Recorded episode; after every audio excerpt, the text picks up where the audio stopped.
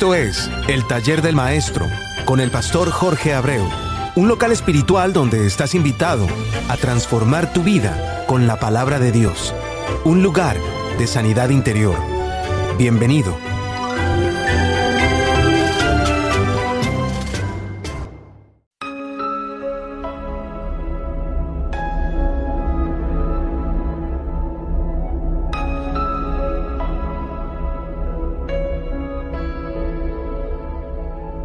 Pasado tantas veces por el valle de la oscuridad. Y te puedo decir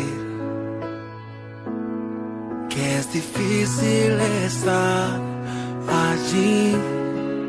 Y que tengo cicatrices que cuentan tantas historias que me han hecho crecer, pero ves Aún estoy aquí, más fuerte que nunca. Y todo esto se debe. Dios es grande y Dios es poderoso. Dios está en el lugar correcto y está en el momento preciso. Somos nosotros los que tenemos que estar en este momento buscando su unción, buscando su voz, buscando su dolor en todo tiempo. Por eso, Padre amado, en el nombre de Cristo Jesús te damos las gracias, Señor, por estar en, esta, en este momento con nosotros. Le damos las gracias, Padre amado, porque sabemos y estamos convencidos que su palabra es fiel a cada uno de sus hijos. Le damos las gracias, Señor, porque sabemos y estamos convencidos que cada uno de los que están de lado allá de estos micrófonos, Señor, al igual que cada uno de nosotros, Señor, con nuestras, nuestras situaciones, Señor, también con nuestros defectos, Señor, pero también con la virtud más grande, amado Dios, que usted nos ha dado a nosotros. Y es poder estar delante de su presencia. Y eso nos hace, Señor, nos hace, Señor, a cada uno que lo conoce, dependiente suyo, Señor. Dependemos de usted, Señor, en cada momento de nuestras vidas. Por eso en cada situación que en este momento existe, Señor, que quizás en este momento cada uno de nosotros, Señor, guardándola en nuestros corazones, Señor, y en nuestras mentes reflejadas, se las ponemos delante de su presencia. Le damos las gracias, Señor. Le damos las gracias por cada uno, Señor, de las cosas, Señor, que usted de una forma u otra, sin merecerlo inclusive, no las proporcione.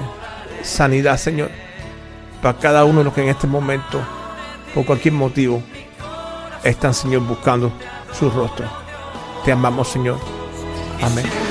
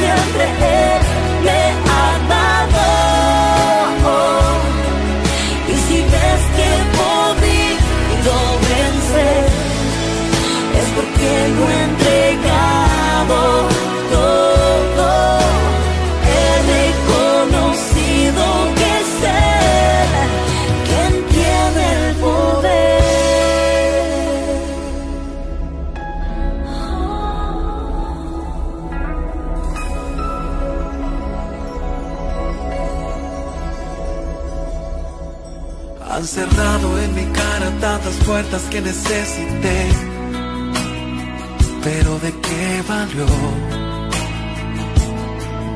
Porque Dios luego abrió muchas más y cada rechazo fue alimentando el gigante que hay dentro, esa fe que no pueden matar.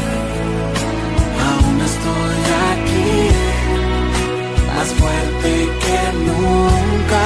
Y todo esto se debe a que puesto mi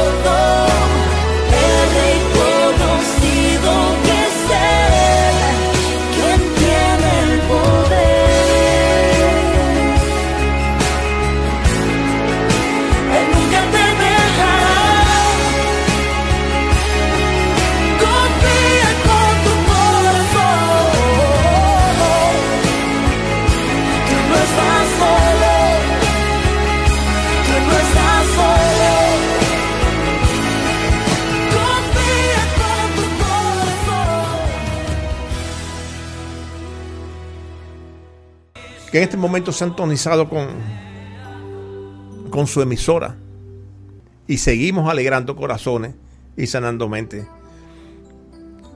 Y por eso, por eso en cada momento de nuestras vidas tenemos que darle gracias a Dios. Porque aunque parezca que no, esto, esto es como un rinconcito donde el Señor no, nos recibe. Que quizás la palabra en su grandeza, el taller del maestro, se ve como, como algo grande, como algo enorme. Pero aquí lo grande, lo grande es el corazón del Señor que, que de una u otra forma nos da a nosotros lo, lo que nosotros necesitamos. Siempre dispuesto, siempre misericordioso, albergando en, en cada momento del tiempo nuestros deseos en su corazón. Y eso, y eso nos hace depender grandemente de Él. Y si tú todavía no has empezado a, a sentir esa dependencia, comienza a buscarlo. Comienza a autoanalizarte, comienza a, a empeñarte en, salir hacia adelante. Y te vas a dar cuenta que no hay una cosa en tu vida que pueda, que pueda estarla deseando o que pueda estarla necesitando. Que sería una palabrita más, más acorde con nuestros tiempos. No se te proporcionaría por él. Por eso tenemos que aprender a depender solamente de Dios. La necesidad o la aflicción, como quieras llamarle, solamente se sana cuando aprendes a vivir de, de acuerdo a lo que Dios dice en su palabra. ¿Y sabes por qué te digo esto? Porque cuando aprendes a vivir lo que la palabra dice, comienza a vivir en sabiduría. Quizás muchas veces inclusive sin darte cuenta, vas a sentir como, haces cosas, como actúas en medio de esa sabiduría porque comienzas a coger temor de las consecuencias de caminar contrario a la palabra de Dios. Hoy, hoy vamos a buscar lo que Dios nos dijo a través de Salomón en los cuatro primeros versículos de Proverbio 22, del 1 al 4. Pero no pensemos en los que en aquella época escuchaban a Salomón o lo que lo leían sino que tomemos esa palabra y traigámosla a nuestro hoy, a nuestra vida, a nuestro momento. Que esa palabra no pensemos que está abrigando el corazón de otro, sino que esa palabra está diseñada para abrigar el corazón nuestro, en un sentido más amplio, para que tú entiendas. Proverbio en sí pudiese ser cualquier dicho o refrán popular, pero cabe señalar que un proverbio bíblico es una frase aguda, breve, sencilla, nacida espontáneamente de la lógica de las cosas, inherente, amarrada, unida, como quieras llamarle, de tal forma a la realidad que es imposible separarla de ellas. Y que con el tiempo adquiere valor de refrán y goza de aplicaciones universales para cualquier situación. O sea, que tú, cualquier situación que tú tengas en tu vida, cuando, cuando tú vas al libro de Proverbios, posiblemente en cualquiera de los capítulos vas a encontrar algo que se puede amarrar a la situación tuya. Porque ella mantiene relación y semejanza entre cosas diferentes. Inclusive que provocan en sí un aspecto notable en su tono enigmático, porque eso es lo que es proverbio. Y, la curiosidad de, de, ese enigmatismo es que a su vez pica la curiosidad y ayuda a su retención en la memoria. Pero además se identifica, y escucha, se identifica a sí mismo como un enigma. Y para que tengas una idea, enigma es una frase donde el sentido de, de ella está encubierto para que sea difícil su interpretación. Y así mismo, hermano, es todo el libro de Proverbios. Por eso comencemos a ver hasta dónde podemos llegar con el, con el primer versículo, donde Salomón nos dice, de más estima es el buen nombre que las muchas riquezas y la buena fama más que la plata y el oro. Aquí tenemos dos palabras clave, estima y fama, las cuales a nuestro entender son problemáticas. Y escucha por qué. Porque levantan nuestro ego. Y aunque tú no lo creas, nosotros no sabemos lidiar con esa situación. Recordemos, no estamos diseñados para lidiar con lo malo. Porque si estuviésemos diseñados para ir contra lo malo y poder vencer a lo malo por diseño divino, entonces la palabra que nos dejaron para que eso sucediese no tendría sentido. Pero en este primer versículo Dios nos dice que es bueno que eso suceda. ¿Por qué? Porque la escritura del amado en su palabra nos pide que tengamos un testimonio capaz de provocar en otro estima, que no es otra cosa que provoquemos en otro consideración y aprecio a nuestra cualidad humana. ¿Por qué les digo cualidad humana? Porque esa cualidad está reflejada en la palabra de tal forma que cuando tú logras que te estimen, fíjate, que te estimen, que bíblicamente aparenta ser que, que, Dios le da, te da gracia a ti delante de la vista de esa persona, comprenderás que Dios es el único que puede darte a ti gracia para que otros te estimen. Pero al igual tienes que entender que eso sucede única y exclusivamente cuando su propósito funciona, porque tú lo estás buscando, porque tú lo quieres hallar. Porque Dios siempre está buscando la manera, hermano mío. Está buscando siempre la manera de llamar tu atención, abriéndote una puerta para que puedas satisfacer tus necesidades prioritarias. Y esto solamente se da para que tú puedas valorar el propósito que Dios tiene para tu vida que quizás a esta altura del juego quizás todavía ni lo conoce, donde quizás a esta altura del juego todavía no sabe ni cuál es el propósito tuyo para tu vida. Y que sin embargo se te siguen abriendo puertas a diario, a diario, a diario, a diario. Y te, dan, te da temor entrar a esas puertas. ¿Sabes por qué? Porque muchas veces no le tienes temor a Jehová. Porque temor a Jehová es sabiduría. Y cuando Dios te abre una puerta, tienes que poner en práctica esa sabiduría para poder llegar a ella. Analiza lo importante de esto. Dios necesita un sacerdote en cada hogar. Pero un sacerdote no es el que manda y hay que hacerle lo que él quiere. Un sacerdote es el que logra encontrar estima en su hogar. O sea, que su comportamiento provoque en los miembros de su familia gracias en él. Pero no siempre eso es así. Escucha lo que el propio Salomón escribió en Eclesiastés 4:4. He visto a sí que todo trabajo y toda excelencia de obra despierta la envidia del hombre contra su prójimo. También después nos dice también esto es vanidad y aflicción de espíritu. Si recuerdas que prójimos somos todos unos de otros, esto implica que este concepto también es valedero, inclusive para la familia, porque muchas veces inclusive dentro de la propia familia empieza a funcionar lo que es la envidia y el celo, por cualquier cosa, por cualquier motivo. Y muchas veces inclusive eso sucede hasta entre los mismos matrimonios. Quizás tú digas ahora, pero eso no es conmigo, eso no es contigo, pero sucede. Y si te pones a, averiguar un poquitico, o te pones a escuchar un poquitico de radio, o te pones a, analizar siete determinadas personas que están en tu contorno, te vas a dar cuenta que eso está sucediendo en estos momentos en muchas familias, inclusive entre los matrimonios. Ahora bien, la vanidad puede llegar a cualquiera a través de la aflicción de espíritu. Y esta aflicción de espíritu, escucha, a través de la envidia, lo que estamos hablando, puede provocar en otro la excelencia de tus obras. O sea, que la envidia lo va a provocar la excelencia de tus obras. Y el Señor lo está diciendo ahí mismo en Proverbios.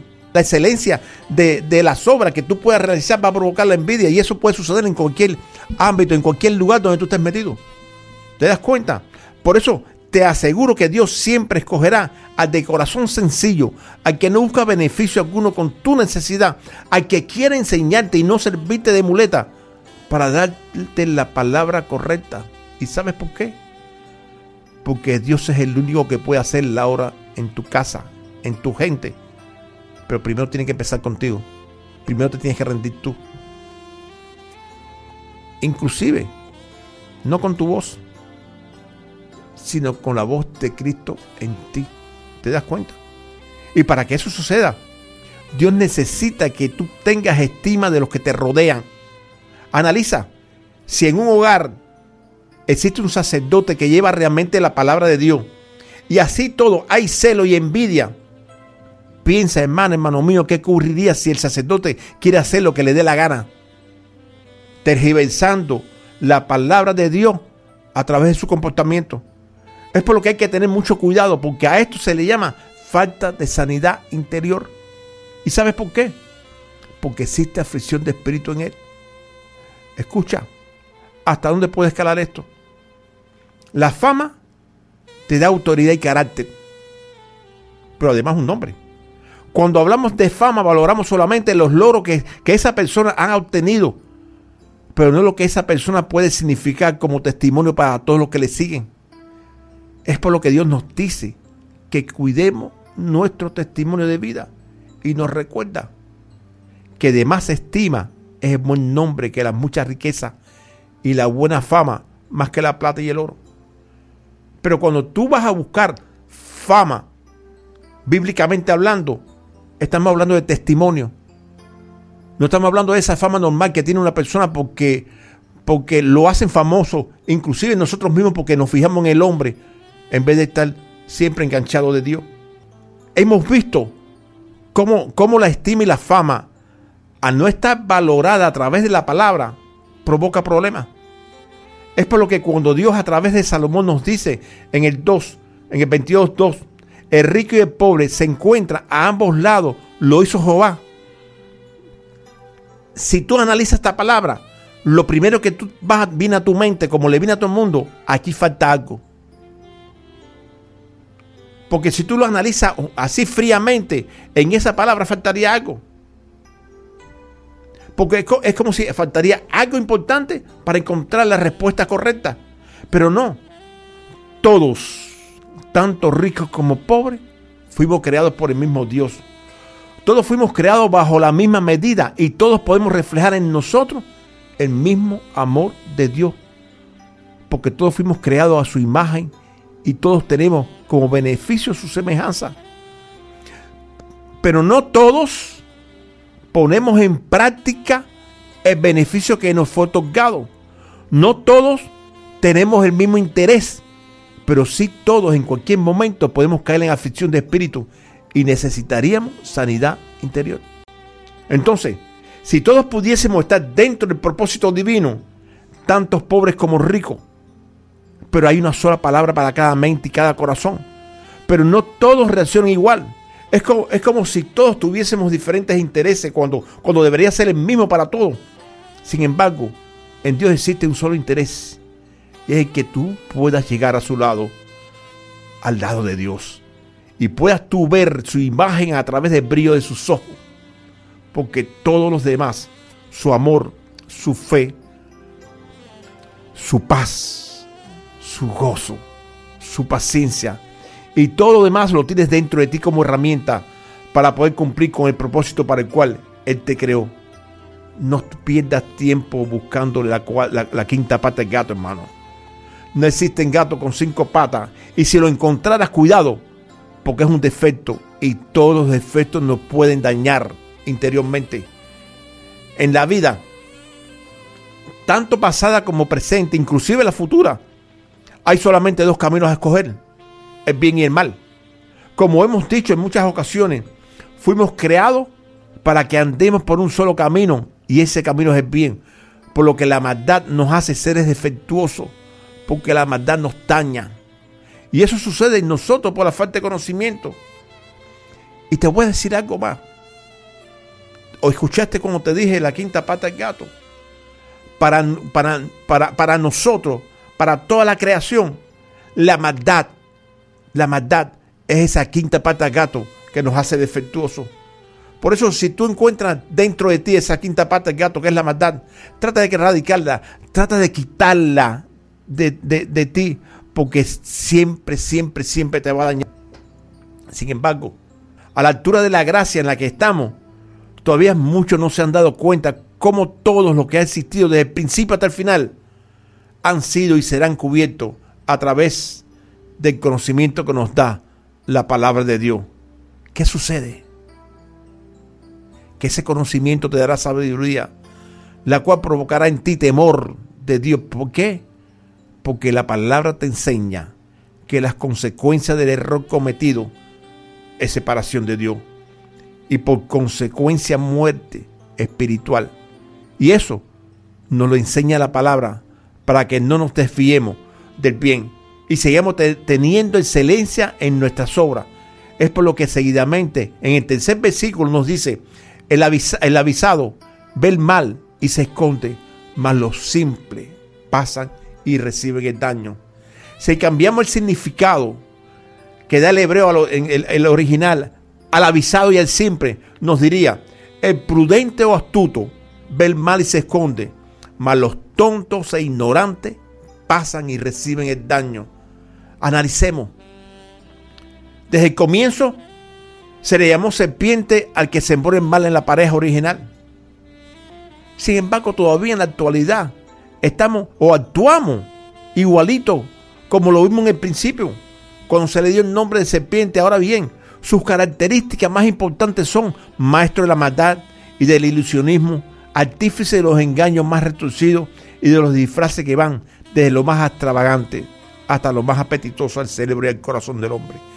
Es por lo que podemos decir que tire la primera piedra el que no haya sido en algún momento engañado por la misma serpiente que engañó a Adán y Eva. Dios nos dio herramientas para que evitemos ser separados del amor de Cristo.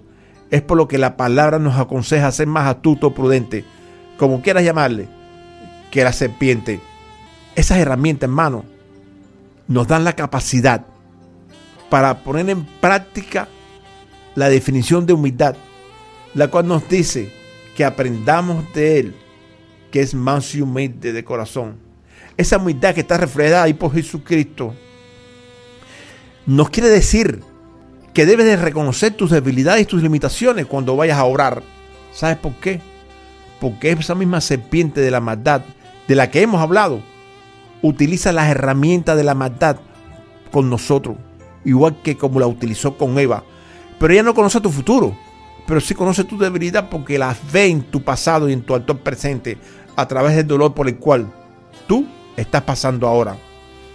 Pero también conoce tus limitaciones con las que tú podrías obrar y que va a hacer todo lo imposible para que tú te frustres.